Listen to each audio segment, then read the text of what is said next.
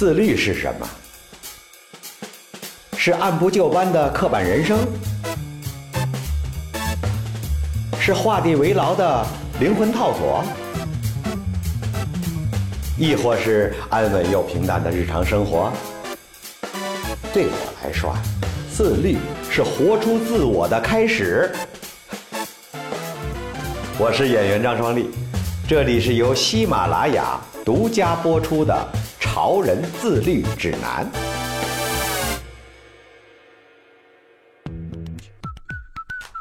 Hello，喜马拉雅的听众朋友，大家好，我是演员张双立。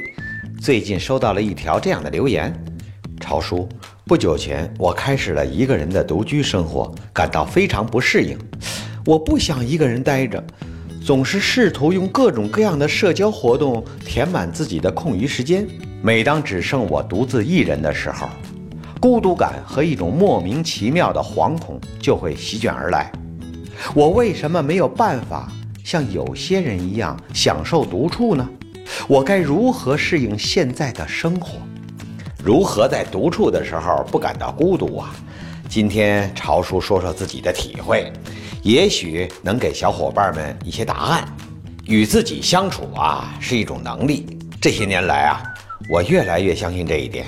熟悉我的朋友都知道，我年轻的时候每天在煤场啊，对着伸手不见五指的空旷，孤独的排练。即使几十年过去了，时至今日，在各地奔波拍戏时啊，一个人独处，一个人排练，也占据了大多数的时候。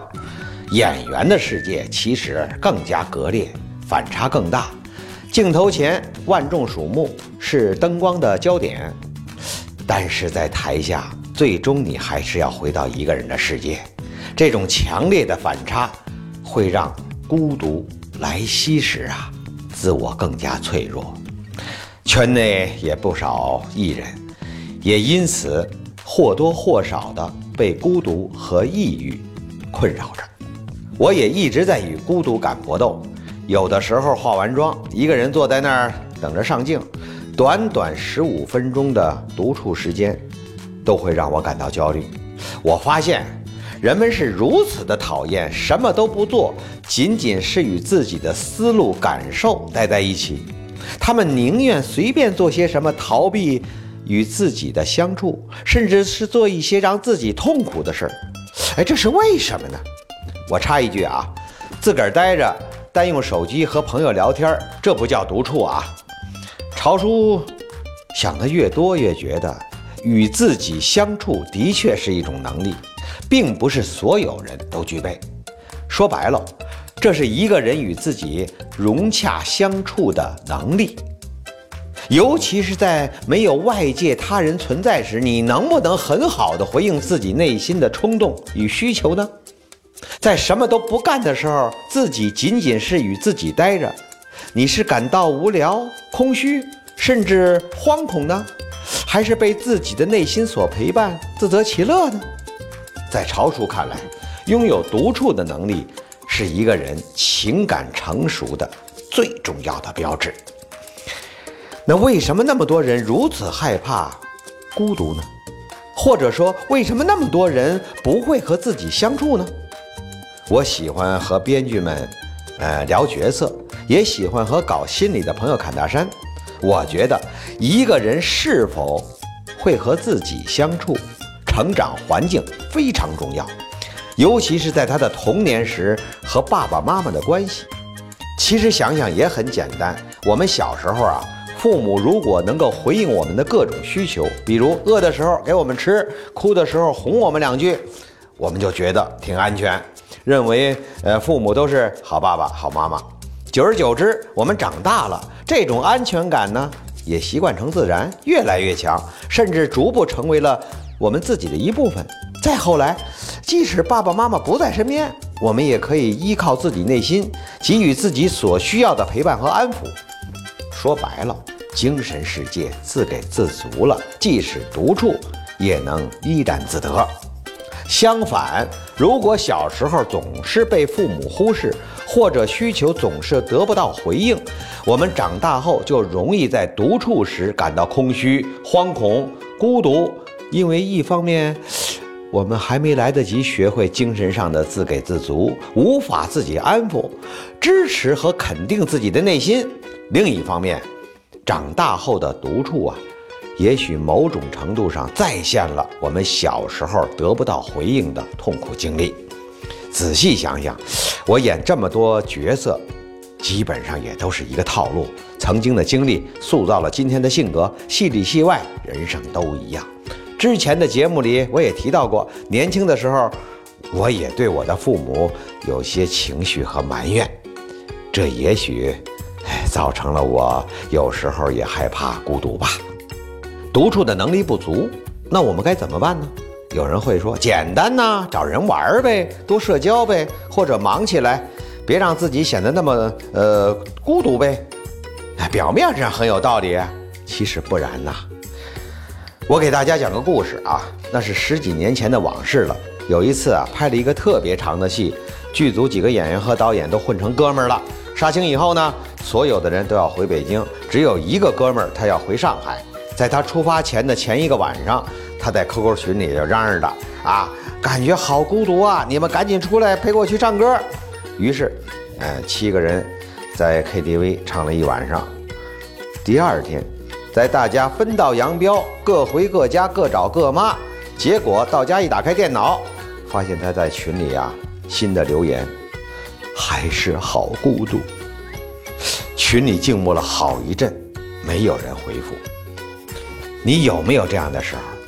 你有没有在觉得自己特别孤独的时候，然后拼命的想让自己做一些事情，让自己看上去没那么孤独？比方说，你看着周围的朋友们都结婚生子，只有自己孤零零的一个人。为了让自己呢看上去不那么孤独，于是拼命相亲，碰见一个看上去还不错的人，不管有没有爱情，就依然嫁了。再比方说，同事们都在谈论呃热播剧，本来你对这种玛丽苏的剧啊毫无兴趣。但为了不让自己显得那么不合群儿，你还是强迫自己刷了几集，然后看似很狂热的和他们聊这部剧。可是最后你发现，你努力让自己不孤独的行为和决定，最终却神奇的将你置于更深的孤独之中。超叔多年来的结论：真的想要克服孤独感，只是混入人群让自己忙碌，那只是一时管用，不长久。想要真正的获得独处的能力，我们呀还得从自己的内心出发。说到底，如果孤独源于内心，解铃还需系铃人。我们也要从内心内在方面去对待它。无论是童年如何，成年以后，我们依然有能力获得独处的能力。首先，得让自己不再害怕独处，只有这样，我们才能拥有练习独处的机会。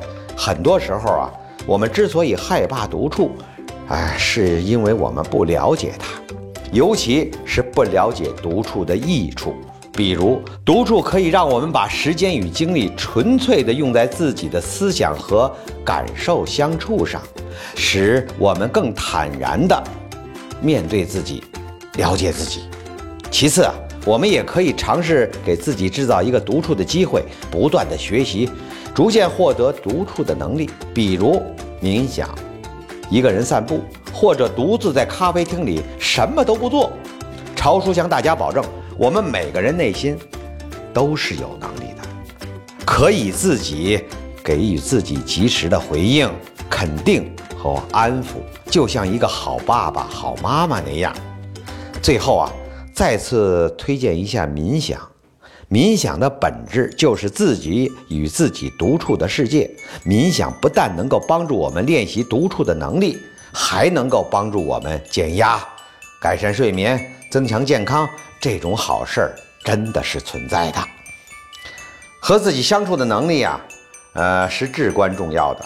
它非常直接的，在很多方面都影响着我们的生命质量。它让我们摆脱对他人的绝对依赖。哎，让我们感觉到自己的生活掌控力，让我们不恐慌。如果你没有这种能力，潮叔祝福你，通过努力，能够最终获得它。希望孤独与隔绝只会是你一个暂时的处境，它会改变的。各位小伙伴们，你独处的时间多吗？你是怎么战胜孤独感的？留言说说你们的故事吧。我是演员张双立，欢迎大家订阅我的《潮人自律指南》节目，也欢迎大家转发每期节目中声音介绍里的海报，让潮叔的声音被更多人听到。咱们下期再见。